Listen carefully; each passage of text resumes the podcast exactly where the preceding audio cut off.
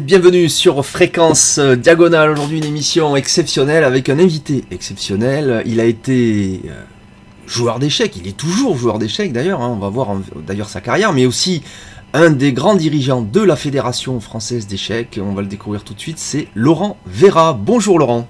Bonjour Stéphane. Alors Laurent, euh, on va voir avec toi un petit peu euh, bah, ces deux dimensions que tu as dans le jeu d'échecs, même trois, puisque tu as été, euh, tu es toujours d'ailleurs un joueur d'échecs de très bon niveau, puisque tu vas, tu vas, nous raconter comment tu as obtenu tes trois normes de, de, maître international. Alors pas le titre, mais quasiment toutes les conditions pour avoir le titre. Et puis aussi, tu as été donc directeur général de la Fédération française pendant près de dix ans. Et puis, euh, et puis aussi, tu as été aussi journaliste euh, dans le monde échec. Ça fait beaucoup, hein, euh, trois dimensions à, ton arc. Absolument. Ouais. Alors tout, d'abord, on va commencer par ta carrière de joueur. Alors comment comment t'as découvert le jeu d'échecs? Comment comment ça a été le déclic? Alors moi, je suis de la vieille génération. Hein. J'ai 52 ans maintenant, donc je suis un, vieux de la vieille, on peut dire. J'ai découvert le jeu d'échecs à mon goût un peu trop tardivement, puisque j'ai, on appris, un copain m'a appris les règles au collège. J'avais 13 ans ou presque 13 ans. Donc euh, aujourd'hui, ça fait vraiment, euh, à cet âge-là, euh, les plus forts, ils sont déjà grands maîtres. donc, moi, j'ai découvert les règles. J'ai tout, de suite adoré ça. Enfin, assez rapidement, j'ai adoré ça. Je comprenais rien au début, mais j'ai adoré ça. On était dans, dans, une, dans une époque où la France était, bon, je dirais pas un désert, mais pas loin quand même, échiquien. C'est-à-dire, on était un pays assez faible quand même. Il faut bien se, se souvenir de ça. Mhm. il y avait à l'époque où j'ai commencé, il devait y avoir, euh, je sais même pas s'il y avait un EMI encore. Non, il n'y avait pas encore de EMI en France. C'est pour te dire, quoi. Donc, euh, c'était vraiment, quand on avait 2000 élos, euh, c'était vraiment, on était super fort, quoi. Voilà, donc j'ai commencé dans un contexte comme ça, avec quasiment pas de club. Enfin, il y avait, il y avait des clubs, mais beaucoup de clubs dans les cafés et assez peu de clubs. Moi, j'habitais déjà assez loin de Paris, donc j'avais pas de, pas de camarades de jeu, pas de club j'ai réussi à trouver un bouquin quelque part. Je me suis initié complètement tout seul. Je suis un, autodidacte euh, total. Donc avec des livres alors? Ouais, avec le pauvre bouquin que j'ai pu trouver à l'époque. Je sais même plus ce que c'était. Euh, enfin, un truc d'initiation euh, archi basique, quoi. Et puis j'ai rencontré quelqu'un dans mon voisinage qui était un joueur d'échecs par correspondance, un peu par hasard, parce que je cherchais à jouer aux échecs. Et il avait une collection d'Europe échecs. Comme il a vu que j'étais un jeune euh, motivé qui aimait ça, il m'a prêté sa collection d'Europe échecs.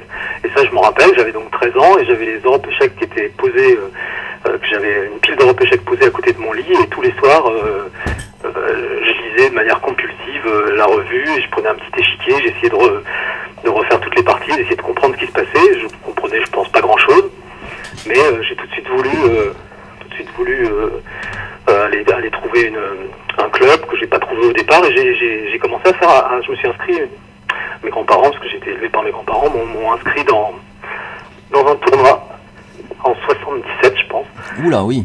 Le tournoi de Bagneux. Mhm. Et, et voilà, ça a été ma première expérience et, c'était très drôle parce que je me souviens que j'avais donc fait pendant une petite année j'avais appris les échecs avec, euh, avec, avec, mes, avec mes petits Europe échecs en essayant de comprendre un peu ce qui se passait. Et quand je suis arrivé dans mon premier tournoi, je savais pas faire le grand rock. Ah oui, c'est un peu, ah oui, c'est, oui, c'est un peu délicat. Mais bon, à l'époque, à l'époque, je croyais que quand on faisait grand rock, on mettait le roi en B1. Ah oui. Directement. Donc je jouais le roi B1 et la tour en D1. Et c'est dans le tournoi que j'ai appris que grand rock ça faisait pas comme ça. C'est pour ça que je il y a plein de choses que je comprenais pas dans les parties que j'avais suivies dans les revues. Ah oui, mais oui, c'est pas évident parce que en fait du coup tu as appris. une petite anecdote pour montrer que c'était voilà. Donc je me suis débrouillé tout seul et puis après bon je, je, je, suis rentré dans un club euh, au Chénet, l'actuel club du Chénet Versailles parce qu'il était le plus proche de chez moi. Et puis bon après ça a suivi son cours.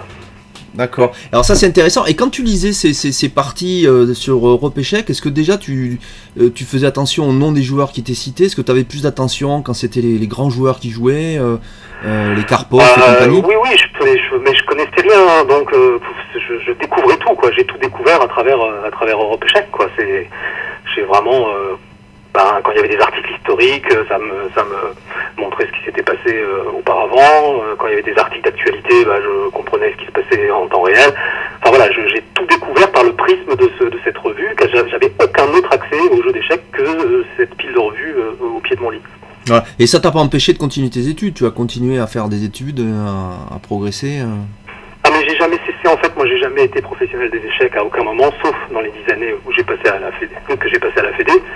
Euh, oui, donc ça m'a pas empêché de faire mes études, ça m'a pas empêché de euh, d'avoir une carrière par ailleurs, puisque j'ai été journaliste pendant très longtemps. Même si par moment il y a eu des recoupements, puisque j'ai été aussi journaliste dans les échecs, mais l'essentiel de ma carrière a été faite en dehors du jeu d'échecs par la suite. Ouais, d'accord. Alors tu, tu as eu euh, donc dans cette carrière euh, donc euh, hein, qui, qui a commencé donc dans les années 70, fin, fin des années 70. Euh, dans cet apprentissage, tu, tu- tu as fini par obtenir euh, euh, classement Elo, 3 nord de mètre, tu vas peut-être nous en parler un peu. Et puis alors aussi un autre facteur, c'est que je crois que c'est à partir de ces années-là justement que le, le Elo en France a été mis en place, parce que c'est assez récent finalement. Non, parce que je me souviens que quand j'ai commencé les échecs, il y avait déjà le classement Elo. Ouais, Je me souviens de mon premier classement Elo, c'était 1610 en 77, donc d'accord. Donc c'était déjà en place, donc, mais pas depuis longtemps alors. Ouais, ça devait être. je saurais pas te dire, mais euh, c'était en place puisque je me souviens de cet Elo-là. D'accord. Et euh, euh, d'accord. Et euh, alors dans, dans, dans cette progression, à quel âge tu, tu euh, justement tu dépasses les 2000 Elo et tu commences à, à espérer viser plus tard euh, de- de- d'obtenir des, des, des normes de maître puisque tu en as eu trois. Alors euh, t'as dû courir un peu après à un moment donné? Ouais, bah, j'ai eu. pff, Je crois que j'ai commencé avec euh, de, donc 1600 Elo au bout d'un an d'échec à, à, à 14 ans. Après, je- honnêtement, je saurais pas te dire euh, comment ça s'est progressé. J'ai progressé assez régulièrement. 2000 Elo, j'ai dû les avoir euh, en 3-4 ans, je pense, peut-être un peu plus, je sais plus, un truc comme ça. Et puis, euh, et puis j'ai dû avoir le, le, le niveau du Elo international, c'est-à-dire c'était 2200 à l'époque. Hein. Mhm. C'était pas si facile, il fallait faire des tournois spéciaux pour, pour obtenir un classement international et j'ai eu 2240 en 84, je crois que j'ai fait la- le truc, donc j'avais 20 ans quoi. Ouais, d'accord. D'accord, 84. Alors, t'as dû faire du coup des, des championnats de France de jeunes? Euh, non, non, parce que euh, j'ai pas tout, j'ai pas fait toutes les toutes les qualifs régionales parce que c'était pendant les vacances de février que je faisais parfois d'autres choses et, les- et quand je les ai faites, euh, je me suis jamais qualifié. Ah, d'accord. Donc c'est. Pour une ou deux fois d'extrême justesse, mais je me suis jamais qualifié. Et pourtant, malgré euh, une progression assez, assez forte quand même, hein, parce que. Ouais, mais bon, euh, c'était rien d'exceptionnel non plus, donc voilà. Et puis il y avait des gamins qui avaient commencé plus tôt que moi, donc il fallait, il fallait les rattraper. C'était pas, C'était pas évident. c'était pas évident. Quoi. D'accord. Et alors, ces normes de mètres, ça arrive quand alors? Bon, un peu plus tard, je crois, euh, euh, euh, après 25 ans, je pense. J'ai dû en faire une par là, mais j'en ai pas fait beaucoup. J'en ai fait trois et et j'ai jamais eu le Hello puisque mon meilleur Hello ça doit être 2365, je crois. Ouais. Voilà, et puis j'ai toujours gravité depuis 1900, depuis. euh, pff, je crois que je- ça prouve quand même une certaine régularité parce que je crois que mon Hello il a dû, il a dû osciller entre 2300 et quelques et 2365 sans jamais passer euh, d'un côté ou de l'autre de la barrière pendant. Je, je me demande si ça fait pas plus de 25 ans quoi. D'accord. Alors, faut peut-être rappeler pour les auditeurs que pour, pour être maître international, il suffit pas d'avoir trois normes, il faut aussi passer le- les 2400 Elo, hein, c'est ça? Ouais, ouais. Donc c'est ça. Donc c'est et les normes de mètres par contre, elles restent actives euh, tout le temps ou elles finissent par euh, par devenir périmées? Comment ça fonctionne? Non, non, elles sont, elles sont actives tout le temps. Donc il te suffirait euh, même euh, euh, aujourd'hui de, de passer une fois les 2400 Elo pour obtenir ce titre. Ouais.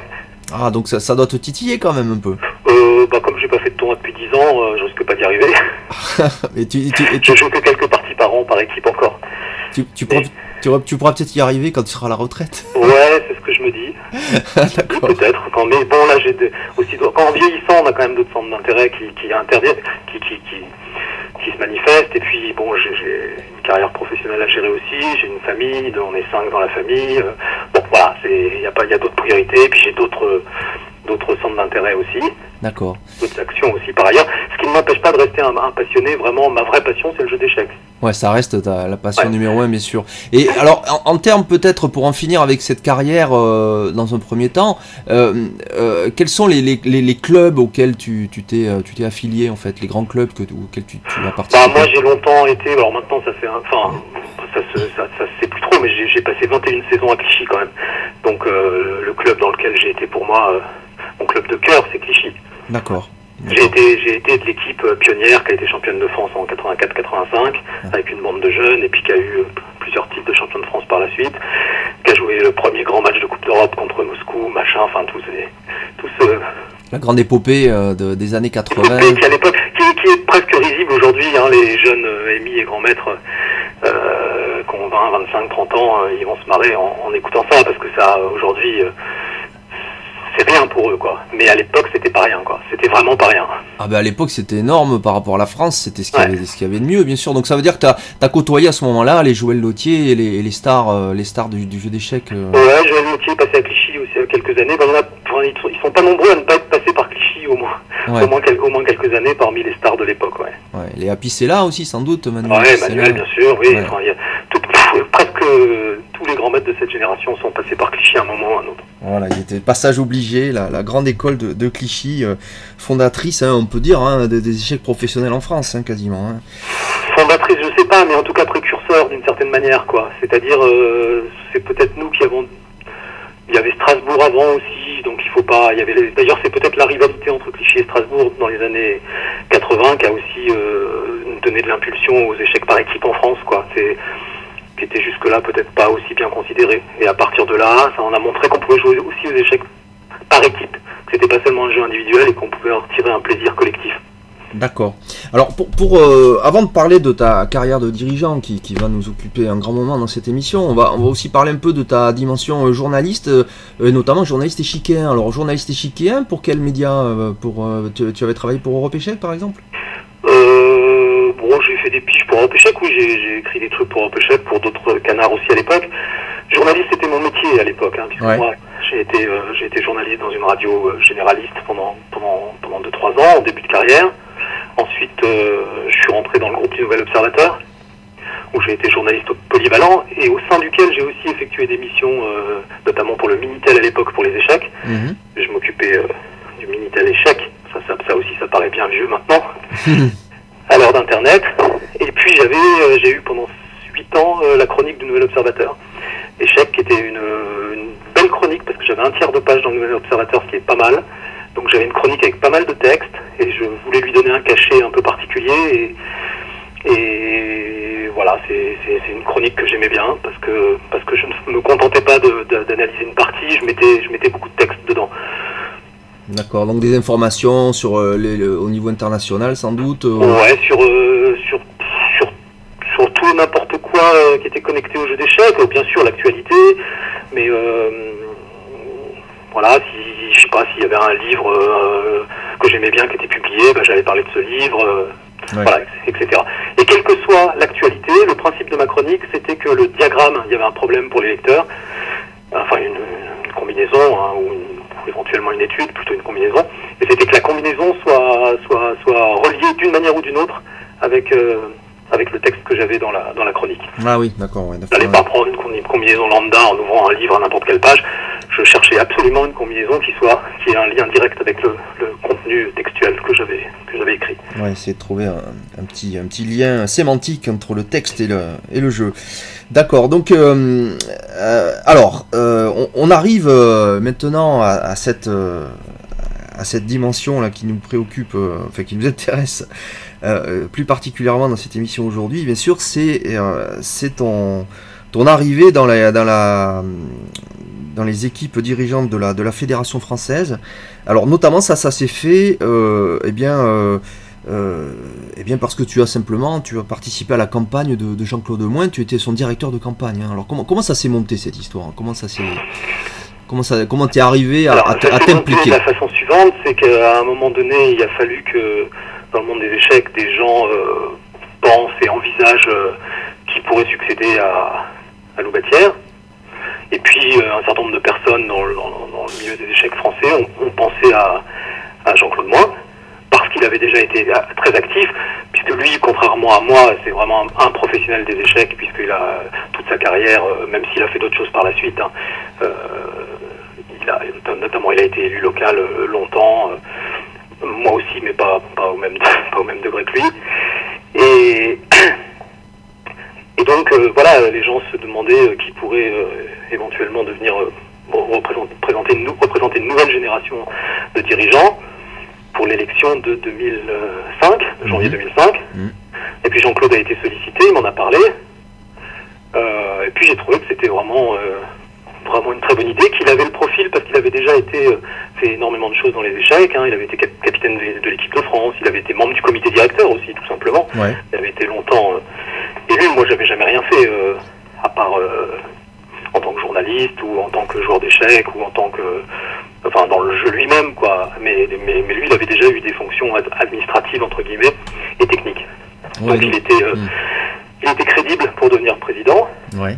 Et puis, par contre, on s'embarque pas dans une aventure comme ça tout seul. Donc, on en a parlé tous les deux parce qu'on avait à l'époque, moi j'étais au, j'étais au chômage à l'époque puisque je venais de quitter euh, mon poste de secrétaire général de la rédaction à sport.com que j'avais eu pendant trois ans. Où j'avais dirigé une équipe de journalistes sportifs dans un des plus gros sites sportifs euh, français. Donc, euh, mon aventure s'était arrêtée au moment de l'explosion de la bulle Internet en 2003. Donc j'étais au chômage court en 2003 et puis ça, ça se passe en 2004, ce que je dis. On avait un projet éventuellement de faire euh, quelque chose ensemble et puis voilà, à ce moment-là est arrivée cette idée et on s'est dit, euh, on a discuté ensemble, on s'est dit mais bah, pourquoi pas quoi, pourquoi pas monter une équipe, un projet. Euh, toi tu seras président et moi je postulerai pour travailler à tes côtés. on peut faire un beau, un beau, un beau couple assez complémentaire. On, a, on se connaît suffisamment pour savoir que, on se connaissait suffisamment pour savoir qu'on était en fait très complémentaires l'un de l'autre.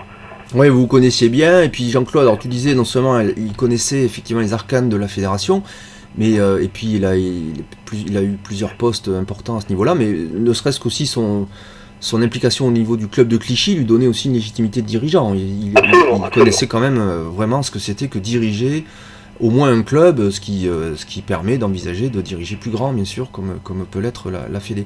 Alors, donc cette campagne, je, me rappelle bien, hein, parce que je, je, je l'ai euh, je l'ai suivi de près, euh, de près à l'époque, hein, euh, même je crois que j'ai soutenu Jean-Claude, hein, j'ai fait partie de, de ses soutiens à l'époque. je l'ai fait qu'une fois, bon en général j'aime pas trop faire de politique, mais c'est vrai qu'il y avait un vide, hein, puisque Jean-Claude était parti, Jean-Claude Boitière, il nous avait quittés, et donc il n'y avait pas, avait pas grand, grande foule. il est décédé au tout début, enfin même avant la campagne, il est décédé quelques semaines après. Qu'on ait décidé quelques mois peut-être après qu'on ait décidé de, de, lancer ce projet. Quoi. Ouais, ouais c'est vrai qu'il était parti euh, assez brutalement comme ça.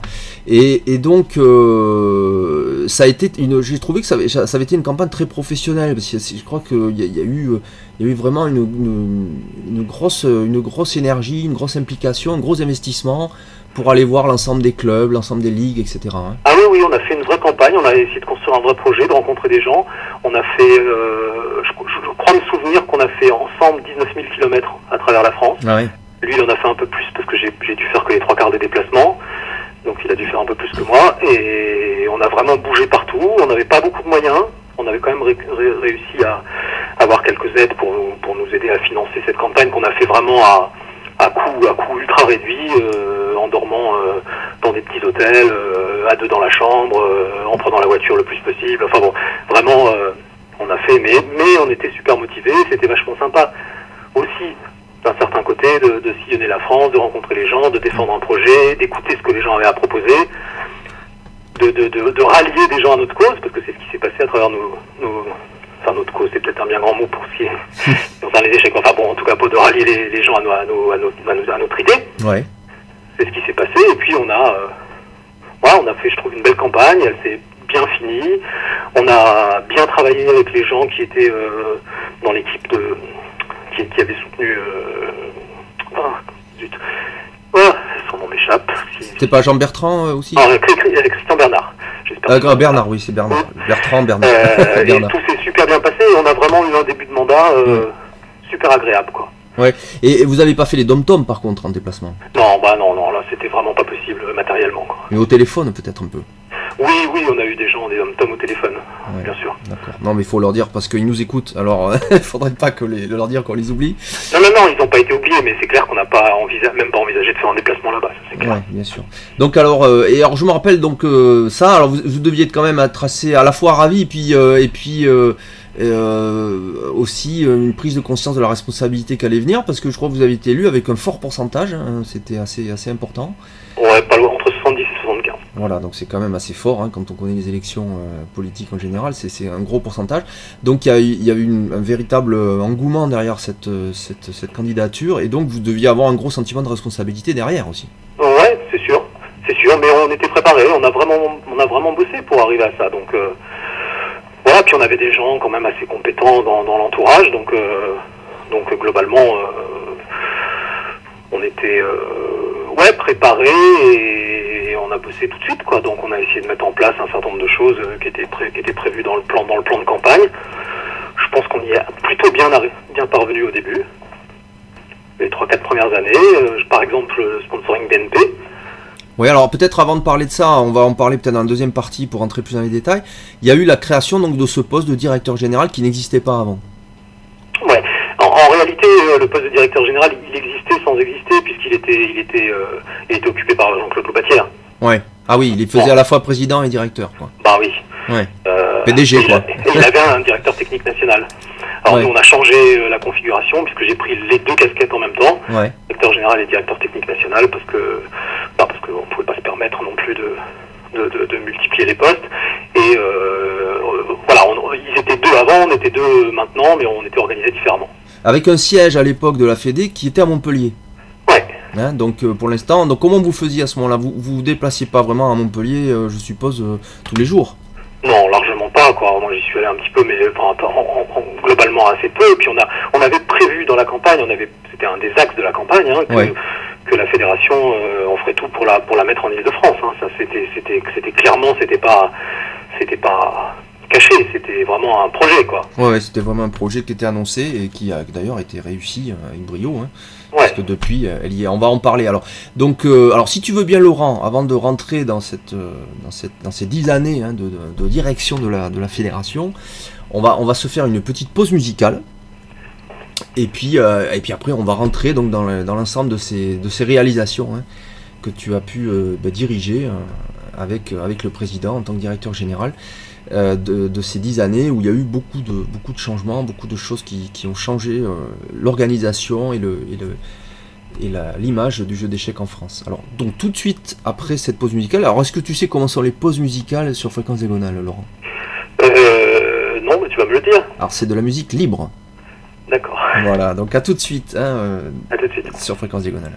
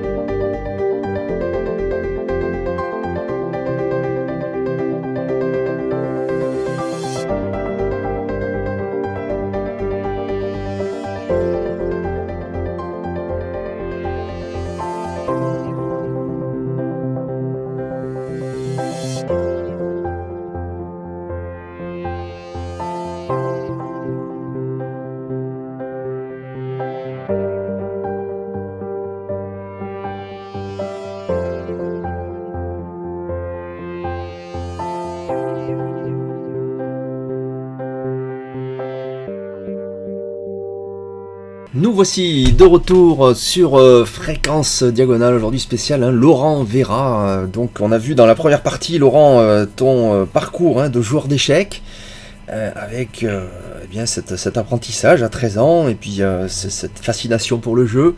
Ces premiers tournois, ton, parcours de joueur d'échecs à Clichy, c'est trois nombres de maîtres internationaux, de maîtres internationales, pardon, trois nombres de maîtres. Et puis, euh, puis aussi, tu as cette dimension de journaliste, euh, qui est ton vrai métier, disons, de base, et puis qui t'a fait aussi faire un peu de, journaliste, de journalisme aussi pour le jeu d'échecs. Et puis donc on est arrivé à, cette, euh, à cette, ce nouveau parcours dans ton, dans ton parcours échiquier important, puisque tu vas donc devenir, avec Jean-Claude Moin, élu dans, à la FFE, en tout cas enfin participer à, à cette élection de, Jean-Claude Moin à tête de la FFE en tant que directeur général. Un nouveau poste, hein, euh, donc euh, tu arrives avec une fédération qui est alors à l'époque en 2005 euh, située son siège à Montpellier. Et donc vous allez le déménager à Paris et vous allez enclencher un grand nombre de, changements avec des partenariats, avec une nouvelle organisation, avec une nouvelle façon de faire. Alors voilà, donc alors comment ça se passe? Donc d'abord déménagement à Paris. Déjà de mettre en place euh, les projets pour lesquels, euh, pour lesquels on a été élu. Les deux gros, morceaux, c'était de, effectivement de déménager le siège de la Fédé, donc de trouver un local euh, plus adapté que l'appartement de, Montpellier pour, le, pour le siège de la fédération, plus proche des entreprises, des institutions en, en Ile-de-France, idéalement à Paris, mais disons en, en Ile-de-France. Et puis, et puis le deuxième gros sujet, c'était on avait dit qu'on allait trouver des sponsors. Il fallait absolument financer, euh, trouver des moyens de financer le jeu d'échecs en France et de financer l'ambition politique qu'on avait pour le jeu d'échecs en France. Donc il fallait attirer des, partenariats privés, ce qui avait encore jamais été fait. Donc pour les locaux, bon, je vais pas refaire l'histoire, et puis c'est pas non plus forcément passionnant, mais disons que voilà, c'est moi qui ai trouvé une opportunité sur 50 ans en Yvelines, où j'habite depuis longtemps, et, connaissais le président de la communauté d'Aglo de l'époque. Et il se trouve qu'il y avait euh, ce bâtiment de la commanderie Templier, qui était un magnifique bâtiment euh, du XIIIe siècle, qui venait d'être euh, d'être d'être lâché par l'État et récupéré par l'agglomération de 50 ans en Yvelines. Et je crois que ma demande est arrivée, on a eu, eu, on a eu un peu de chance, ma, ma, ma, conversation avec le président de l'époque est arrivée à un moment où il était en train de se dire, tiens, qu'est-ce que je vais bien pouvoir faire de ce bâtiment que l'État nous a laissé? Et puis, voilà, donc il a, on s'est rapidement, il nous a proposé, il, m'a invité, donc je suis allé avec Jean-Claude, il, m'a dit euh, venez manger, venez déjeuner avec moi, je vous invite à quelque part. Bon, il nous invite au restaurant de la commanderie, je ne savais pas pourquoi. Et puis c'est là qu'il nous dit bah voilà, c'est là que si vous voulez, vous pourrez implanter la Fédération française des échecs dans un des bâtiments, pas, l'intégralité parce que c'est super grand en fait, mais dans un de ces bâtiments. Si vous voulez, euh, on fait une convention et, on vous accueille ici. Donc c'était pour nous euh, fabuleux. Alors c'était pas Paris Centre. Euh, mais Paris Centre, c'est voilà, c'était juste pas possible quoi au niveau au niveau financier. Mhm. Et là, on avait des conditions quand même, si pour ceux qui les ont connues, des conditions qui étaient euh, qui étaient quand même exceptionnelles, des conditions de travail exceptionnelles, un environnement exceptionnel. Voilà, avec euh, bon la petite difficulté que c'était pas à proximité immédiate de Paris, mais en même temps, on était aussi dans un dans un cadre 50 ans en Yvelines d'une agglomération dynamique avec beaucoup d'entreprises, beaucoup de sièges nationaux. Enfin voilà, donc on était donc on a organisé des déménagements, on a travaillé un petit peu en doublon avec les personnes qui restaient à Montpellier pendant six mois, euh, voire un an. Et puis après on a, on a mis une nouvelle équipe en place, euh, avec à une ou deux, deux, ou trois exceptions près, une nouvelle équipe en place sur 50 ans de ville avec des recrutements que, j'ai effectués sur place. Ouais. Et puis, et puis ça, et, euh, et, certains qui sont venus de Montpellier, à, par contre, à 51, ils ont fait le déplacement. Ouais. Ouais. Donc, mais il y en a eu. oui. Euh, alors, euh, et puis alors donc la recherche de partenariats privés là aussi. Hein. Donc alors donc un dynamisme là euh, qui, qui, a dû qui a dû s'exercer dans plusieurs directions pour essayer de trouver comment comment ça s'est fait. Hein? Bah, on s'est beaucoup appuyé sur et c'était une de ses forces d'ailleurs sur le carnet d'adresse de Jean-Claude moi qui a cette cette a, un certain nombre de qualités, quelques défauts aussi, mais aussi un certain nombre de qualités qu'il faut mettre en avant. C'est d'abord une capacité à rassembler et à, et à motiver les gens, on va dire. Il est assez entraînant. Il l'avait toujours été à Clichy, il l'a aussi été euh, quand il a pris le, poste de président. Et puis il a un carnet d'adresses euh, assez impressionnant. En réalité, ça fait assez longtemps qu'il l'a et il a un carnet d'adresses vraiment, vraiment impressionnant. Donc on savait, nous, qu'on pouvait s'appuyer sur ce, sur ce réseau pour, pour trouver des portes d'entrée par rapport à des, à des partenaires. C'est ce qui s'est passé assez rapidement. Alors on a eu quelques échecs avant, mais ça s'est passé euh, ça s'est très très bien passé au niveau du, du, du rendez-vous avec BNP, où grâce à un de ces contacts, on a immédiatement rencontré la personne la plus importante qu'on puisse rencontrer, puisque c'était l'ancien directeur général de la communication Monde, de la marque Monde. Mmh. Donc c'est vraiment, euh, c'était vraiment, euh, on pouvait pas taper plus haut. Et puis on l'a rencontré, et puis ça s'est incroyablement bien passé, c'est-à-dire qu'en réalité, il n'y a pas eu, comme on pourrait l'imaginer, des dossiers monstrueux à monter, des, des, des, une multitude de rendez-vous on pourrait imaginer que ça se passerait comme ça. Eh bien non. À l'époque, euh, on a eu un rendez-vous avec cette personne. On a rencontré une heure. On a échangé entre nous. Il a, il a, il a cherché à comprendre un peu. Il avait joué aux échecs dans sa jeunesse. Ça c'était point très. Et, et, je sais pas si ça a joué un rôle, mais pour l'anecdote quand même, je vais le dire, on avait fréquenté le même lycée à 50 ans en Yvelines, lui et moi, mais exactement le même. Et on avait eu les, les bah alors il était un peu plus vieux que moi, mais on avait eu les mêmes profs, donc on a parlé de trucs, et il avait joué aux échecs dans ce lycée. Ah oui, foyer socio-éducatif de ce lycée. Voilà, donc il était très sensible euh, au jeu d'échecs, et il trouvait que euh, l'image que ça véhiculait était, était, était, une bonne image, même si en réalité ils n'ont jamais vraiment voulu exploiter l'image du jeu d'échecs. Parce qu'en étant sponsor principal, ils auraient pu utiliser cette, cette image à plein d'occasions. En fait, ils l'ont jamais fait. Ils ont surtout utilisé le jeu d'échecs comme une espèce d'outil d'image en interne et pas du tout destiné à, enfin, beaucoup moins destiné à l'extérieur. Et ils avaient aussi le sentiment que les joueurs d'échecs étaient une population, enfin en tout cas lui, cette personne, Antoine Cyr pour ne pas le nommer, avait une avait le sentiment que les gens qui jouaient aux échecs étaient des gens passionnés et fidèles. Hmm. Euh, d'une certaine manière, et que donc euh, pour une banque, euh, un public potentiel, on va dire, de gens passionnés et fidèles, est plutôt haut de gamme, a priori. En tout cas, c'est l'image qu'il en avait, au moins sur le plan intellectuel. Euh, bah voilà, c'était c'était un bon investissement pour la banque, et ça s'est fait comme ça. Mmh, fait au terme de ce rendez-vous, j'ai échangé un, ou deux emails avec lui, et c'était bon, c'était ok. 200 000 euros par an de sponsoring sur 4 ans. Ouais, mais c'est beau. c'est beau quand ça se fait. Ça, se fait facilement comme ça, c'est bien. C'est beau, c'est beau, mais en même temps, c'est, je crois que ça masque. Enfin, c'est aussi euh, une façon. Ça nous a peut-être aussi empêché de voir que ce serait pas toujours aussi facile. On s'en est douté, mais. Oui, donc l'implication n'était pas aussi forte que vous l'auriez voulu, peut-être. C'est ça? Non, c'est pas ça. C'est qu'on pensait qu'il y aurait un effet d'entraînement, et lui-même, d'ailleurs. Euh, pensait qu'il y aurait un effet, de, le, Antoine Cyr pensait aussi qu'il y aurait un effet d'entraînement. C'est-à-dire qu'à partir du moment où BNP accompagne une grande fédération, c'est un gage de sérieux, c'est une crédibilité, et, et d'autres grandes boîtes pourraient nous suivre euh, beaucoup plus facilement. Et en fait, cet effet d'entraînement n'a pas eu lieu. Enfin, en tout cas, ben, le fait est qu'il n'y a pas eu d'autres. Alors, on a eu plein d'autres partenaires euh, sympathiques, et, mais pas du tout sur les mêmes bases et pas du tout sur les mêmes montants et pas des boîtes de cette envergure-là. Ouais. Pas si, mais pas sur des engagements de cette envergure-là en tout cas. Alors tu, peut-être euh, pour, pour les auditeurs, tu, quand tu nous dis euh, effectivement euh, donc c'est 200 000 euros par an de partenariat avec BNP, alors plus plus de la communication en interne parce que ça c'est que l'aspect financier, mais il y, avait aussi il y a une implication minimum en interne puisqu'ils communiquaient quand même sur, sur des événements. Tu vas peut-être en parler. il, y a des, y a des, événements de partenariat qui se sont montés aussi.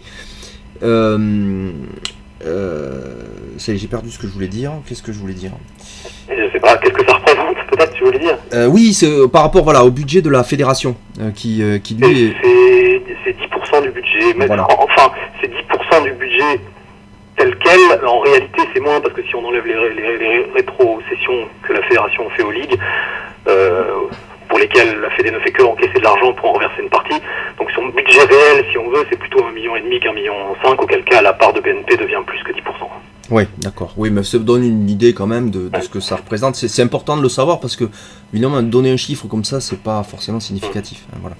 D'accord. Donc, euh, euh, donc ça se fait. Donc c'est quand même un atout parce que ça permet quand même d'avoir, euh, bah, d'avoir des, possibilités supplémentaires. Alors, alors ce que j'ai noté aussi dans cette, dans cette, dans cette trajectoire euh, dans, ce partenariat. Donc c'est le développement ou la tentative de développement de, de enfin développement tout, carrément, c'est plus qu'une tentative puisque ça a été fait euh, de d'événements euh, co-brandés BNP FFE, hein, comme le Blitz annuel qui, qui, a lieu depuis depuis quelques années.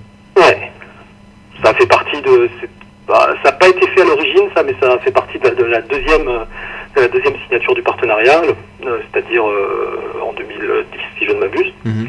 C'est là qu'a été, oui, qu'on a mis en place ce, ce projet co-brandé, comme tu dis.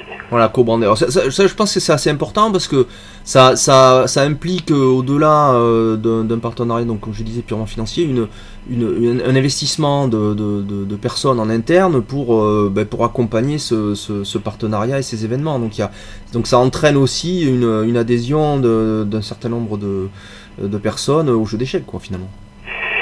Oui, c'est sûr, c'est l'idée. L'idée, c'est d'ouvrir plus les clubs d'échecs vers l'extérieur et tout, et tout ça, mais bon, euh, c'est une. Voilà, le problème, c'est que l'on avait comme, euh, comme euh, comparatif de départ ce que ce qu'avait fait la Société Générale avec le bridge.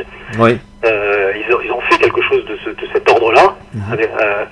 mais ça a pris des proportions insensées, quoi. Enfin, du point de vue du joueur d'échecs, c'est juste démentiel tout ce qu'ils ont, tout ce génèrent comme, comme, comme, comme participation à leurs tournois euh, Société Générale, qui sont des, espèces de tournois quotidiens dans les, clubs de bridge de France. Euh, ça génère euh, une participation et des revenus qui, constituent une part super importante du budget de la Fédération française de bridge. Et nous, on n'est pas du tout arrivé, ni en termes de revenus, ni en termes de participation, à, ces niveaux-là. Donc si on s'arrêtait à cette comparaison, ce serait pas un succès mais, mais elle n'est pas complètement pertinente cette comparaison parce que les deux publics du bridge et des échecs, ce ne sont pas les mêmes publics. On a eu l'occasion à l'époque de rencontrer nos homologues du bridge. Bon, c'est pas, c'est pas. D'abord, ils sont deux fois plus nombreux. Ensuite, c'est une population qui est beaucoup, beaucoup, beaucoup plus vieille, mais vraiment beaucoup plus vieille en moyenne. Euh, et puis. Euh, Alors que la fédération française d'échecs, comme tu me le disais, euh, tu me l'avais dit une fois, est, une fédération qui est essentiellement une fédération de jeunes en fait. Oui, oui, oui, oui. Alors bien sûr, ça, bien sûr, ça inclut les licences B, mais la moyenne d'âge, c'est, je crois que c'est 27 ans. Enfin, en tout cas, pour autant que je m'en rappelle, c'était 27 ans. Et je crois qu'au bridge, au bridge, je vais peut-être dire une bêtise, mais je me demande si c'est pas un chiffre du style 65 ans de moyenne d'âge. Ah oui. Si je dis une bêtise, j'en suis pas très loin, de toute façon. C'est un truc, donc, alors en termes de, de, de, de pouvoir d'achat, en termes de capacité à, à, se déplacer sur des événements, à participer à des tournois. Enfin, il n'y a pas de comparaison quoi, entre les deux publics. Oui, d'accord. Donc il y, a une différence d'âge notamment euh, qui est assez, assez forte. D'accord. Et, donc de moyens. Et, donc forcément derrière, oui, de, de, la dimension économique est forcément euh, un petit peu différente euh, étant donné la structure de l'économie actuelle. Oui, c'est sûr. Donc, alors il y, y, a une autre dimension qui qui a eu lieu hein, dans, dans, cette dans cette dans ce développement que vous avez mis en place à la, à la fédération, qui, qui, va nous intéresser très, très fortement hein, sur, sur Fréquence Diagonale, forcément, c'est euh, un changement aussi d'optique et d'organisation pour les grands événements de la fédération, c'est-à-dire les championnats de France adultes et jeunes. Ouais. Hein, ça, ça a été, pour moi, je, pense qu'il y a vraiment un avant et un après, quoi. Hein, c'est-à-dire que là, il y a eu il y a eu un changement, c'était le jour et la nuit, et notamment parce que l'organisation s'est professionnalisée à un niveau jamais atteint auparavant, avec euh, une prévision des, villes euh, qui, euh, accueillantes à, plus d'un an. Hein. Ouais, alors je, pour être tout à fait honnête, il faut quand même pas nier ce qui s'était Et il y a des championnats de France avant qu'on arrive, qui ont été très bien organisés et qui ont connu des grands succès. il y a même eu des championnats de France qui ont connu des succès que nous-mêmes nous n'avons pas connus par la suite, notamment en termes de participation. Je pense à Marseille en 2001, si je ne m'abuse, mhm. qui a le record absolu. Euh, ce qu'on a amené nous, bon, c'était pas non plus la même période. Hein. Après, après 2005 et surtout après 2008, les conditions économiques sont plus du tout les mêmes. Et en termes de sponsoring, en termes de, d'implication, notamment financière des villes par rapport à ces événements, euh, c'est pas la même chose entre 2001 et 2016, ça c'est clair. Mais bon, c'est un autre sujet. Nous, ce qu'on a apporté, c'est qu'on a essayé de prévoir plus, plus longtemps à l'avance, effectivement, et de, et de, et de pouvoir euh, et de pouvoir préparer bien en amont, bien en amont chaque championnat, euh, jeune comme comme adulte du mois d'août. Et puis on a essayé effectivement de professionnaliser un petit peu plus, même si c'était déjà à mon sens assez bien organisé avant, mais de, de professionnaliser un petit peu plus et de lui donner un petit peu plus de, d'envergure et de cachet. Voilà. Ouais. Avec, euh, avec une recherche euh, exhaustive des, des, villes partenaires, je crois. Il y a eu un gros travail de ce, à ce niveau-là, non? Oui, oui, bah on a recherché beaucoup. Alors après, ça se fait, euh, ça se fait. Il y a, y a, beaucoup de contacts. Là encore, le carnet d'adresses de Jean-Claude a été très utile. Euh, et puis moi j'ai beaucoup travaillé sur ces dossiers, donc j'ai aussi constitué, je me suis aussi constitué un carnet d'adresses par rapport à ça, et donc on a pu contacter pas mal, pas mal de villes, euh, leur faire des, la proposition du championnat, et finalement euh, on n'a on a jamais véritablement eu de problème à, à trouver une ville. Voilà, c'est juste plus compliqué euh, les années d'élec- d'élections municipales, où là c'est Oui. l'année qui précède, là c'est compliqué parce qu'il y a d'engagement euh, Oui. de, la part de, de la part des villes. Après, on- ce qu'on a fait aussi, oui, le gros changement, c'est quand même, oui, ça, ça par contre, c'est vrai que c'est qu'on a amené le financement des championnats de France et l'implication des collectivités territoriales et notamment des villes qui l'organisent à un niveau qui était, alors là pour le coup, jamais atteint auparavant et de très loin. Oui. Et est-ce qu'on peut dire que aujourd'hui ce, ce, ce d'adresse, euh, il a été, euh, il a il, euh, a été transféré à la fédération? Est-ce qu'on peut dire qu'aujourd'hui le carnet d'adresse de la fédération est quand même bien plus riche qu'il ne pouvait l'être auparavant? Ah, en tout cas, en ce qui me concerne moi, oui, c'est clair que j'ai laissé tous mes dossiers, tous mes fichiers, tous mes contacts. Euh, euh, quand je suis parti de la Fédé, j'ai- vraiment tout, tout, laissé, quoi. Et d'ailleurs, euh, Agen, par exemple, c'était un des contacts que j'avais moi. D'accord. Euh, alors, euh, alors les autres points, alors ça, ça tout ça, ça s'est fait lors de la première mandature. Est-ce qu'il y a, d'autres points dans cette première mandature avec Jean-Claude Moin euh, qui ont été importants il y a plein de choses. Après, on, on peut pas être exhaustif et je vais pas me souvenir de tout. Donc, euh, oui, bah, par rapport aux jeunes, on a quand même mis tout de suite, euh, tout de suite en application euh, la prise en charge. Ça a été un point important parce que ça, ça coûte cher quand même. Hein. Ouais, C'est un point important, euh, la prise en charge des jeunes pour tous les championnats internationaux. ouais. Voilà, ça, c'est quand même été un gros point important qu'on a mis en application tout de suite. Oui, d'accord. D'accord. Alors si tu veux, avant de finir, parce que là après j'ai d'autres questions plus, euh, Ouais. plus générales, notamment au niveau international, au niveau de ta vision aussi internationale, puisqu'on va bientôt conclure, mais on va aussi voir cette dernière, euh, la dernière partie hein, de, ton, de, ton, de ton passage, hein, parce qu'il y a quand même euh, toute une grosse partie à, à voir aussi un peu. Mais euh, on va faire une deuxième pause musicale du coup, hein, si tu veux Ouais. Voilà. Donc deuxième pause musicale sur Fréquence Diagonale, on se retrouve juste après.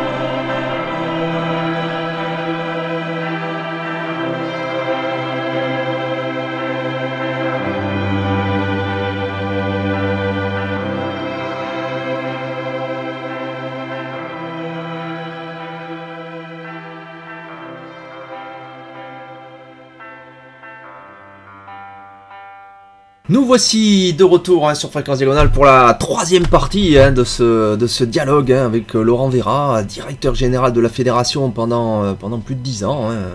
Euh, donc 2005-2015, enfin 10 ans quoi. Donc alors Laurent, on a vu cette première opération, enfin cette première mandature euh, où tu étais donc directeur général aux côtés de, Jean-Claude Moin et de toute l'équipe euh, fédérale euh, de 2005 à 2010, partenariat BNP, déplacement du siège à Paris, on l'a vu, professionnalisation de l'organisation des, championnats de France, soutien pour les jeunes. Tu nous as raconté tout ça. Alors arrive ce, deuxième mandat. Alors là, une élection qui se fait finalement assez assez facilement quand même. Il y a eu. Bah, vu qu'il n'y a qu'une c'est sûr que c'est plus facile. Voilà, c'est plus facile. Vous avez, il y, a eu un renouvellement du comité directeur? Comment ça s'est passé? Bah oui, un petit peu forcément, oui. Ouais, donc un petit peu quelques changements, c'est normal. Alors il y avait notamment Léo Battesti dans cette équipe euh, qui. Ah bah depuis le début, Léo voilà. Et qui un... Alors il faut en parler un tout petit peu parce que Léo, c'est quand même un personnage en France. Euh, ah bah, il a été vice-président dès le, dès le tout début de l'arrivée de l'équipe. Voilà. Donc. Euh... J'avais dit qu'il y avait euh, quand même des, des, des gens, des échecs qui nous avaient qui nous avaient rejoints. Bah, il est peut-être le premier à l'avoir fait parmi les personnalités des échecs. Donc un grand, un grand organisateur en Corse qui, a dû insuffler quand même de l'énergie lors des comités directeurs, hein, parce qu'on le connaît, Léo Battesti, c'est quand même beaucoup d'enthousiasme, beaucoup de beaucoup de, de, prestance aussi, puis de charisme, on peut dire. Hein. Ah oui, non, mais c'est certain qu'il a apporté euh, en termes d'énergie, ça c'est sûr que. Puis bon, ce qu'il faisait encore, c'était quand même euh, un modèle, quoi. Même si tout n'est pas forcément transposable, il y avait quand même beaucoup de choses dont, on a pu s'inspirer, notamment par rapport à, au, projet qu'il y a eu euh, sur les échecs à l'école. Ouais, d'accord. Donc réélection. Alors, il y a eu à ce moment-là ou avant, je ne sais plus quelle date exactement. un point qui m'intéresse particulièrement, dont j'aimerais que tu nous parles, c'est la dimension internationale qu'a joué à ce moment-là la, fédération, puisque je crois pour la première fois, il y a eu une, candidature euh, euh, qui a été fortement qui a été euh, soutenue hein, par la fédération et, pour laquelle la fédération s'est impliquée au niveau international au niveau de la donc de la FIDE, Fédération internationale des échecs cette fois. Hein, je crois que c'est la, la, candidature de Bessel Koch. 2006, oui. Ouais, donc ça, ça a été, ça a été important aussi ça, parce qu'il y a donc eu cette implication internationale qui s'est prolongée lors de ces deux mandats. Oui, bon, disons que tout euh, précis, c'est une implication euh, euh, qui est assez intimement liée aux campagnes, au rythme des campagnes électorales de la, de la FIDE.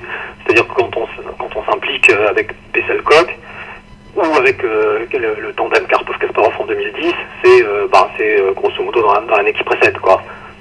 Ouais. voilà, parce que d'abord parce que l'international c'est qu'une petite partie de ce qu'on a à faire. Les missions quand même euh, essentielles de la Fédération française des échecs, elles sont en interne. Évidemment, il y a une dimension internationale, mais euh, on n'a pas une structuration telle qu'on puisse euh, qu'on puisse démultiplier comme ça les énergies et les et les, les, projets parce que parce que bah, on est limité par par le manque de ressources humaines et par le par l'argent, enfin les deux les deux étant liés évidemment. Mm. Donc on peut pas absolument tout faire. Quoi. Sinon, oui, on aurait une cellule dédiée à l'international euh, euh, toute l'année pour faire en sorte que la France soit plus forte, plus présente, plus active, plus tout ce qu'on veut, mais c'est juste pas possible. Quoi. Donc voilà, donc on s'est impliqué euh, plus particulièrement pendant les périodes électorales. Oui. Mais ça c'était nouveau parce que avant on n'avait pas on n'a pas on n'avait pas vent d'une implication de la Fédé au niveau de ces élections quand même. Il n'y avait pas de choix déclaré d'un candidat.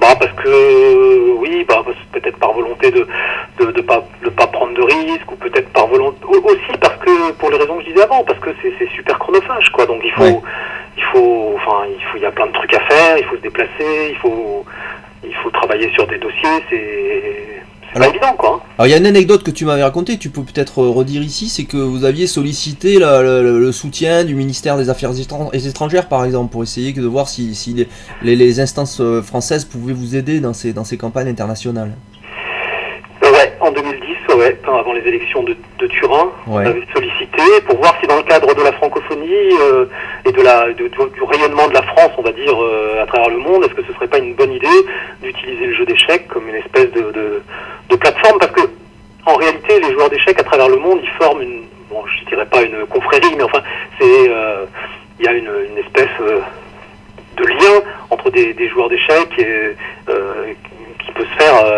au-delà des pays et des continents.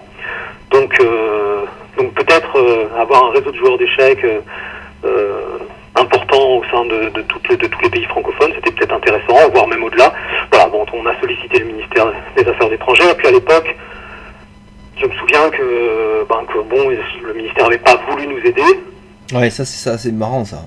Parce que, bah, parce que je crois, bon, je cru comprendre euh, par la suite que euh, qu'en réalité c'était la, la, la, vision diplomatique à l'époque, c'était Chirac qui était président de la République, la vision diplomatique des relations France euh, France Russie euh, euh, dictait que on ne froisse pas les Russes quoi, parce qu'il y avait Voilà. des impératifs par ailleurs. euh, euh, voilà, donc il n'était pas question de commencer à se mêler pour une euh, d'une- d'une- élection internationale d'une fédération sportive en prenant fait et cause pour quelqu'un qui se présentait contre le président russe sortant. Ouais, c'est ça, c'est frappant, c'est donc cette, cet impact en quelque part hein, de, la, de, la, de, la, de la diplomatie internationale générale sur la diplomatie internationale échiquéenne. On peut on peut dire qu'il y a une interconnexion là. On, on va pas euh, on va pas gêner euh, les relations internationales. euh, et on, a quelque part, on a l'impression que ben voilà, concernant des fédérations sportives comme ça, il y a, il y a des il y a des précarés un peu hein, qui sont réservés et qu'il faut mieux pas froisser comme ça euh, ses amis. euh. Bah oui, pour lesquels après c'est des questions de culture, d'histoire. Le, le, le, le jeu d'échecs euh, en Russie, c'est pas le jeu d'échecs en France. Ouais. Même si maintenant on est euh, on est super fort, on a une équipe d'élite euh, qui est capable de rivaliser avec eux. euh, euh, je veux dire, ça, ça ne change rien au fait qu'on n'a pas on n'a pas l'héritage culturel des Russes par rapport à la discipline. Et pour les pour les politiques russes, je veux dire, le jeu d'échecs ça reste quelque chose d'emblématique. Ça l'était certainement encore plus et c'était plus institutionnel à l'époque de l'URSS, mais ça reste vrai. Poutine il joue pas aux échecs, mais Ouais. il sait l'importance culturelle du jeu d'échecs en Russie. Et quand euh, une nouvelle école d'échecs s'ouvre, comme euh, comme ça s'est comme ça s'est passé récemment à, à Sochi, je crois, euh, mais Poutine il vient en personne pour ouvrir Ouais. l'école d'échecs. Le jour où on verra un président de la République française ouvrir une école d'échecs, on aura fait un grand pas. Oui, bon, ceci dit, il y a déjà des vases de Sèvres qui sont offerts quand même euh, au, au championnat de France. Oui, mais les vases de, de chèvre, ils sont offerts par, euh, par, euh, c'est, je veux dire, c'est une démarche purement protocolaire. N'importe Ouais. quelle fédération sportive agréée euh, a des vases de sèvres offerts par, les, par les- le président de la République pour ses champions de France et championnes de France. Ah, tu nous brises le, le, le mythe. Hein, je brise le mythe, mais c'est comme ça. Donc c'est purement protocolaire, donc ça n'a absolument aucun rapport. D'accord, mais c'est- donc c'est intéressant cette dimension-là parce qu'on n'en parle pas souvent, hein, de, de voilà, de faire un petit tour comme ça au niveau international, que c'est pas aussi, euh, voilà, il y a, il y a des choses plus compliquées qui se passent et il y a des interférences comme ça euh, avec. euh, Interférence, oui, c'est sûr. Voilà, des grosses interférences. Donc, alors, euh, alors, ce deuxième mandat, euh, alors il est spécial ce deuxième mandat puisqu'il a été écourté. Il faut le savoir. Euh, Jean-Claude Moin n'est- n'a pas fini. Il a, il a souhaité partir avant. Il avait, il était pris par d'autres, d'autres projets, semble-t-il. Et euh, donc, euh, il y a eu, euh, donc c'est un, un mandat un peu plus, euh, un peu plus turbulent du coup. Comment ça s'est passé? Ouais, bah c'est, ça, c'est un, oui, c'est, c'est, c'est plus compliqué parce que il y a l'usure aussi quelque part. Ouais. Euh, quand quelqu'un comme lui prend tellement à cœur les choses euh, et qu'on il a l'impression qu'on lui met des bâtons dans les roues et que et que il peut pas euh, qu'il a pas la peut-être la ou qu'il a plus ou qu'il a moins euh, L'ascendance, comment? Peu- moins d'ascendance peut-être, moins Oui, de, donc moins de, de, de- moins de moins de prise. pas d'estime, mais de voilà une estime qui était peut-être à 95% et qui et qui n'est plus qu'à 80% parce qu'une fois euh, au pouvoir entre guillemets, il y a une espèce d'usure qui s'instaure, on crée forcément euh, des mécontents, quoi qu'on Ben fasse. bien sûr, ouais, bien sûr. qu'on- si on fait rien, on, on crée des mécontents. Si on fait des choses, eh ben on, on, on mécontente les gens qui étaient qui sont contre. Si on les fait pas, on mécontente ceux qui voulaient que ça se fasse. Enfin, bon, c'est l'exercice classique du pouvoir, mais il faut le vivre pour le Ouais. Pouvoir entre guillemets, hein, parce que c'est, Mm. je, je, je relativise les choses. Hein. Je sais à quel point euh, le pouvoir au sein d'une fédération comme les échecs est un pouvoir mi- microscopique, Ouais. microcosmique. Et on parle de jeu d'échecs. Hein. Je veux dire, Ouais. les enjeux sont pas. euh, Oui, il y a des enjeux dans la société qui sont bien plus importants que, que l'enjeu du jeu d'échecs. Donc, moi, je trouve que le que le, le milieu des échecs en France est un milieu trop fracturé euh, par rapport aux enjeux. Oui, les enjeux sont trop, sont trop peu euh, élevés pour, Euh, pour, ouais, voilà. C'est, pour ce- ouais. et, surtout, tout le monde, normalement, tout le monde euh, vise la même chose. Je veux dire, euh, quand on a des- quand il y a des différents politiques sur des enjeux cruciaux ou importants, je veux bien admettre qu'il y ait des luttes et des, et des querelles sur des stratégies par rapport à des lois sociales qui vont impacter euh, tout, tout le monde ou par rapport à des prises de position euh, en politique étrangère ou j'en sais rien. Enfin, on, on voit bien le truc, mais là quand même, c'est le jeu d'échecs quoi. Donc à un moment donné, euh, c'est stop quoi. C'est Hmm. c'est, c'est- Et, et, des joueurs d'échecs. Je pense qu'ils sont aussi à l'image de ce qu'est la société, mais peut-être encore pire parce qu'ils sont eux-mêmes joueurs d'échecs. Euh, bon, ben, je trouve qu'il que y a beaucoup de, de, querelles qui prennent des proportions insensées euh, sur des sujets euh, finalement mineurs, quoi. On voit bien que ça part en vrille pour un oui ou pour un non, quoi. Ouais, ouais, ben oui, bon, mais ça, ouais, ça c'est la, nature humaine. Après, Et puis bon, après, il y a, c'est passé un certain, voilà, mais c'est un peu dommage. Quoi. Voilà. en tout cas, moi, de là où j'étais euh, en tant que directeur général de la fédération, c'était. Euh, je, dirais qu'il y avait déjà une usure naturelle, parce que moi, j'ai jamais voulu faire carrière à ce poste. Hein. Tous ceux qui me connaissent le savent. Hein. ils, savent savent très bien que je, jamais j'aurais pensé rester plus de 8 ans. Hein. Pour moi, je, je, je, montais un projet, j'essayais de mettre des choses en place, et puis après, je passais à autre chose. Quoi, parce que mm. ma passion, c'est le jeu d'échecs, sur l'échiquier. Donc, regarder des parties d'échecs, oui. Jouer aux échecs avec mon fils qui, est devenu un joueur, oui. Euh, suivre les grands tournois avec, euh, oui, là je vais avoir, je, mais euh, le reste, je peux pas dire que je suis passionné par l'administration du jeu d'échecs en France. C'est très intéressant, ça a été super motivant et tout, mais c'est pas, voilà, c'est quand même pas le cœur. On oublier sa passion centrale. Voilà, c'est pas le cœur. La passion centrale, c'est le jeu. Voilà, c'est pas la. ça, ça le restera toute ma vie. Ouais, ouais, ouais d'accord. Et alors, alors, quelles sont les réalisations de ce de cette deuxième mandature quand même que tu qui sont notables à ton à ton avis alors? Je crois au moins, au moins je pourrais dire par exemple, bon il y a quelque chose qui m'a plu euh, particulièrement, même si c'est encore hein, pour moi euh, encore embryonnaire, hein, que ça demande un, développement, c'est la mise en place des, des Hello euh, rapides, alors ça s'est fait avant, mais les Hello Blitz qui sont assez récents finalement. Bah Ouais, c'est un plus parce que maintenant, bon, c'est quand même quelque chose qui manquait. Bon, même si le développement des tournois de Blitz se fait encore euh, lentement, j'ai quand même le sentiment que ça se développe et que c'est quand même une nouvelle dimension du jeu qui permet quand même de voilà d'améliorer la, la, ben, la, participation, euh, de faire plus de parties, plus, tout en ayant un petit classement qui, qui va avec quoi. Donc euh, ça, ça, Ce qui serait bien quand même par rapport à ça, c'est qu'il y ait une harmonisation parce que le fait qu'il y ait 36 élos euh, FIDE et puis plusieurs élos français et tout, c'est toujours quelque chose qui est. Moi, j'aimerais bien que la FIDE harmonise ça en permettant des conditions d'accès euh, raisonnables pour les fédérations, ce qui n'était pas le cas dans leur projet puisqu'en en fait c'était un projet de taxation, voire de raquettes. Ouais. J'utilise peut-être un mot un peu fort, mais auprès des fédérations pour octroyer des nouveaux élos et des nouveaux. Alors, faut éclaircir on va éclaircir pour, les auditeurs qui connaîtraient mal. Hein. Il, y a, deux classements, on peut dire. Hein. Il y a même trois maintenant, parce qu'il y a la Corse a développé son propre classement pour les jeunes. Euh, mais il y a le, fait, le classement Elo français n'est pas euh, forcément équivalent au classement Elo FIDE international. Et la FIDE d'ailleurs reconnaît aujourd'hui, je crois, le Hello rapide, mais pas encore le Hello Blitz. Hein. C'est pas, c'est pas Elle a son propre Hello Blitz, la FIDE maintenant. Donc elle a elle aussi trois Hello, le Hello ah, le Hello rapide et le Blitz. Ah d'accord, maintenant il y a aussi le Hello Blitz. D'accord, D'accord, j'ai pas fait attention.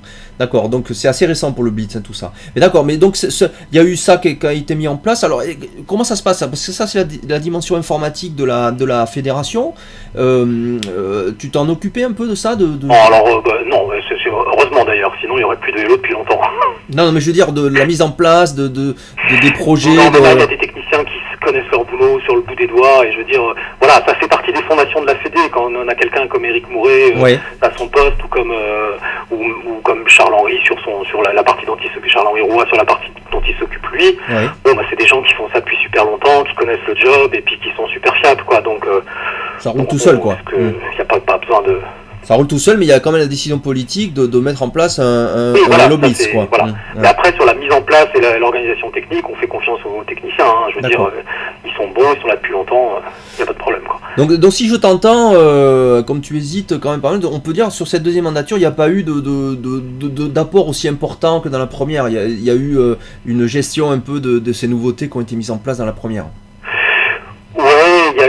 Je ne vais pas rentrer dans les détails, il y a eu d'autres choses qui ont été faites, mais bon, euh, c'est vrai qu'il y a eu, il y avait peut-être moins de, voilà, il y a, on a été perturbé par plus, plus de, plus d'événements extérieurs. Il y a eu l'histoire de la triche sur laquelle je ne vais pas revenir. Mhm. Euh, voilà, il y a eu beaucoup de choses qui ont été assez impactantes. Il y a eu d'autres choses aussi. Il y a eu la démission de Jean-Claude Moin. Mhm. Euh, pour des raisons qui lui appartiennent, et puis aussi par cette usure de, cette usure dont je parlais. voilà, bon, il y a eu, il y a eu quelques éléments extérieurs influents. D'accord.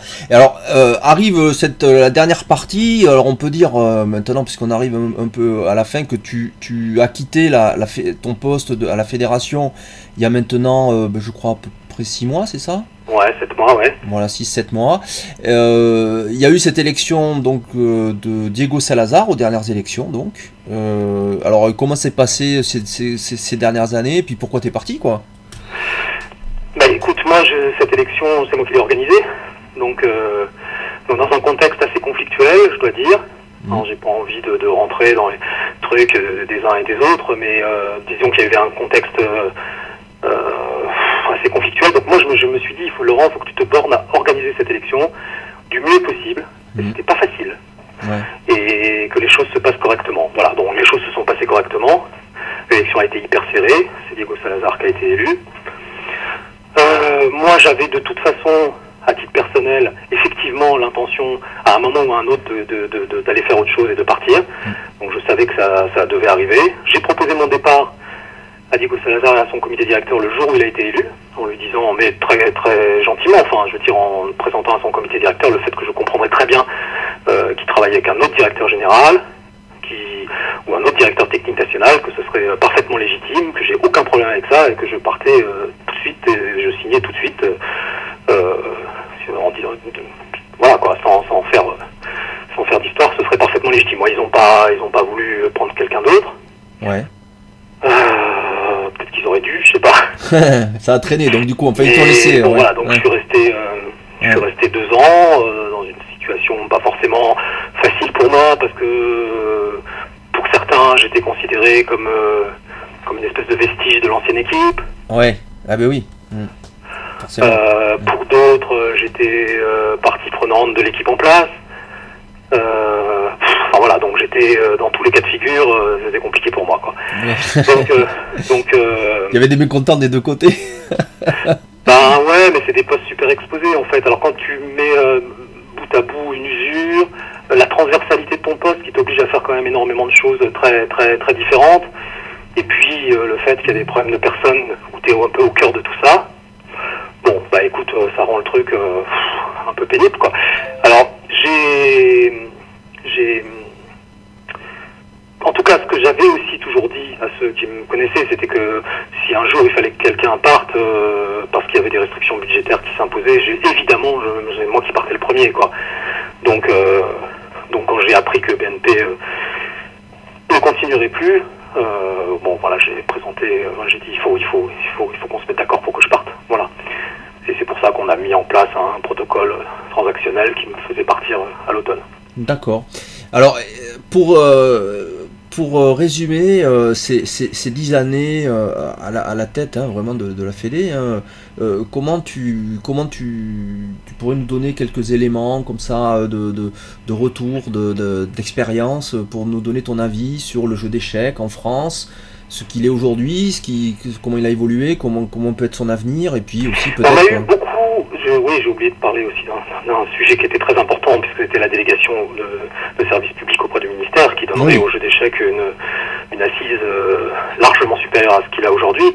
Euh, la délégation, à un moment donné, on a failli l'avoir, on, on est vraiment failli. Je, je, c'est voilà, je trahis pas de secret en disant que Bernard Laporte, quand il était ministre, il voulait nous la donner et qu'il est parti du ministère à ce moment-là. On l'a rencontré hein, longuement, donc on a eu l'occasion avec Jean-Claude Moin d'échanger de, de, avec lui, et encore plus peut-être avec Ramayad quand elle était euh, secrétaire d'État au sport. Oui. Là, on a eu également l'occasion d'échanger beaucoup avec elle.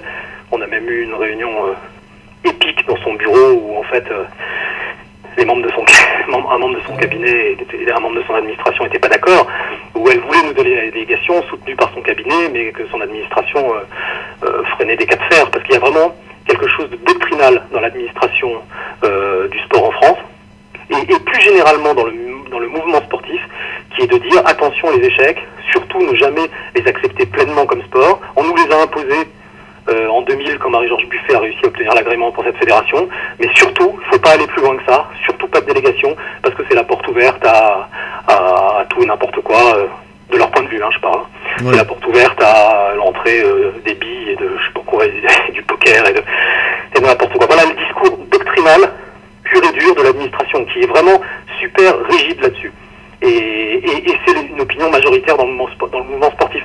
Quand nous, on a réussi à avoir des contacts avec les ministres et à les convaincre avec certains membres de leur cabinet, on, on s'était dit qu'on y était presque arrivé. Ouais. Et en fait, et en fait, Ramayad n'a jamais, n'a jamais pu aller son administration. Elle nous l'a dit en off après. On l'a revu plus tard. Elle nous a dit si, je, si vraiment je, mettais le feu à mon administration, si je, si je, si je, si je vous nommais délégataire. Ouais, ouais. ouais, mais alors ça veut dire qu'en France, donc c'est l'administration qui dirige et pas, et pas les, et pas les élus. Il y a des forces euh, un peu de, de, tous côtés qui ont leurs propres intérêts, des lobbies, des, des enfin, comme partout quoi. Donc là, il y a un lobby du sport euh, qui est majoritairement hostile au jeu d'échecs. Je crois que c'est, faut le dire clairement quoi. Ah oui. Euh, quand on, quand on, Jean-Claude Loubatière a eu la, la, la, il a réussi à le contourner, je sais pas comment, en convainquant Marie-Georges Buffet en 2000 pour passer cette première étape qui était l'agrément. Nous, on a failli passer la deuxième étape. Alors celle-là, elle aurait été majeure de la délégation. On n'y est finalement pas arrivé, comme je viens de l'expliquer. Euh, voilà, ça se joue à pas grand-chose après. Hein, mais maintenant, maintenant, ça va être dur, hein, compte tenu de, du durcissement des conditions euh, économiques euh, depuis euh, depuis cette époque-là, qui était, ça devait être 2008-2010. Aujourd'hui, c'est pas simple. Et c'est pas simple non plus au, au niveau du, du sponsoring sportif en général, du marketing sportif en général et de, et de, de la possibilité qu'on a de vendre les échecs aujourd'hui. Ça, c'est pas simple. D'accord. D'accord. Il faut peut-être revenir euh, à des réseaux plus proches du mécénat que du sponsoring, parce qu'aujourd'hui, euh, à part pour les stores majeurs, il n'y a pas beaucoup d'argent pour les échecs. Hein. Hors, hors mécénat, on va dire. Ouais, d'accord. Mais peut-être il n'y en a pas beaucoup pour, euh, pour à peu près tout. ouais, hors sport majeur, parce que ouais. par contre, ils continuent à être bien financés. Ouais, d'accord. Euh, oui, donc ça, c'est effectivement un aspect, euh, un aspect quand même très important, effectivement, cette, cette, cette non-reconnaissance complète hein, du jeu d'échecs comme, comme sport. Alors, c'est ce qui d'ailleurs va contre l'étymologie du terme, hein, parce que. Euh, on sait très bien que les sports, euh, d'ailleurs les Jeux Olympiques grecs, il y avait aussi des joutes de, de poètes. Hein, d'ailleurs, il n'y avait pas que, il y avait pas que des. Ouais, mais bon, oui, oui, mais je, des dossiers on en a fait. Euh, ouais. J'en ai piloté plein. Bon, voilà, on est, on y est presque arrivé. Il y a d'autres choses qu'on, qui sont allées jusqu'au bout. Bah, celle-là, non. Voilà. Qu'est-ce que, qu'est-ce que je peux dire de plus? Pas grand-chose, sauf que ça va être compliqué. À partir de maintenant, tout est à reconstruire, quoi. Ouais, de ce point de vue-là, de point de vue, de... peut-être qu'il faut plus aller vers ça. Peut-être là, c'est des choix politiques à faire. Hein. Les, les, équipes qui sortiront des urnes euh, aux prochaines élections, euh, elles auront aussi des choix à faire. Peut-être que peut-être qu'il faut se poser des questions sur notre présence dans le monde du sport. Moi, j'en sais rien. Hein. Je me mets sur la table un certain nombre de choses. J'ai pas de, j'ai pas d'avis, hein, mais. D'accord. Et alors, qu'est-ce que tu penses? Je vais te poser une question euh, un petit peu maintenant, un peu classique hein, sur fréquence diagonale, euh, qui bon, qui représente le point de vue de l'émission, c'est-à-dire le mien, sur l'évolution des, formats. Euh, alors notamment, alors concernant particulièrement, je veux dire peut-être les Olympiades d'échecs. Euh, qui euh, fonctionne toujours sur un mode euh, championnat open quoi et, et ne, ne, propose pas un, système par élimination comme on a dans plein d'autres sports même individuels hein, ou qui se jouent aussi par équipe comme la Coupe Davis par exemple de tennis hein, qui il y, a bien des matchs par équipe bien que c'est un sport individuel euh, où les pays euh, s'affrontent justement. Euh, est-ce que tu penses, est-ce que tu as réfléchi ou est-ce que est-ce que tu as une idée sur cette histoire de, de format, euh, sur l'idée qu'on pourrait passer à un système par élimination directe, quitte à garder un mode championnat pendant moins de rondes, exemple 9 rondes, et puis ensuite passer par des éliminations qui rendraient ces compétitions qui a priori sur le papier sont hyper attrayantes, on a quand même euh, tous les pays du monde qui, qui, qui se regroupent, euh, mais qui pourrait devenir vraiment spectaculaire et intéressante euh, en passant en mode par élimination avec une vraie grande finale qui pourrait donc du coup attirer l'attention. Je n'ai pas d'avis sur le format idéal. Ce que c'est que le format des, des Olympiades, moi personnellement, me, me satisfait pas parce que je, tout le monde sait que c'est pas c'est pas forcément l'équipe qui a fait le meilleur tournoi qui va gagner puisque c'est un open système suisse et que il suffit qu'on perde la dernière ronde de et demi à et demi et on se fait éjecter alors qu'on a fait tout le tournoi en tête. Les Français le savent trop bien. Ouais. puisqu'ils en ont été les plus récents, euh, euh, voilà, les plus, les plus récentes victimes. Ouais, d'accord. Donc tu, tu, penses que le format est pas idéal, mais après t'as pas forcément ah, d'idée. Non, après je, bon, je vais pas dire de bêtises, donc euh, non, je sais pas.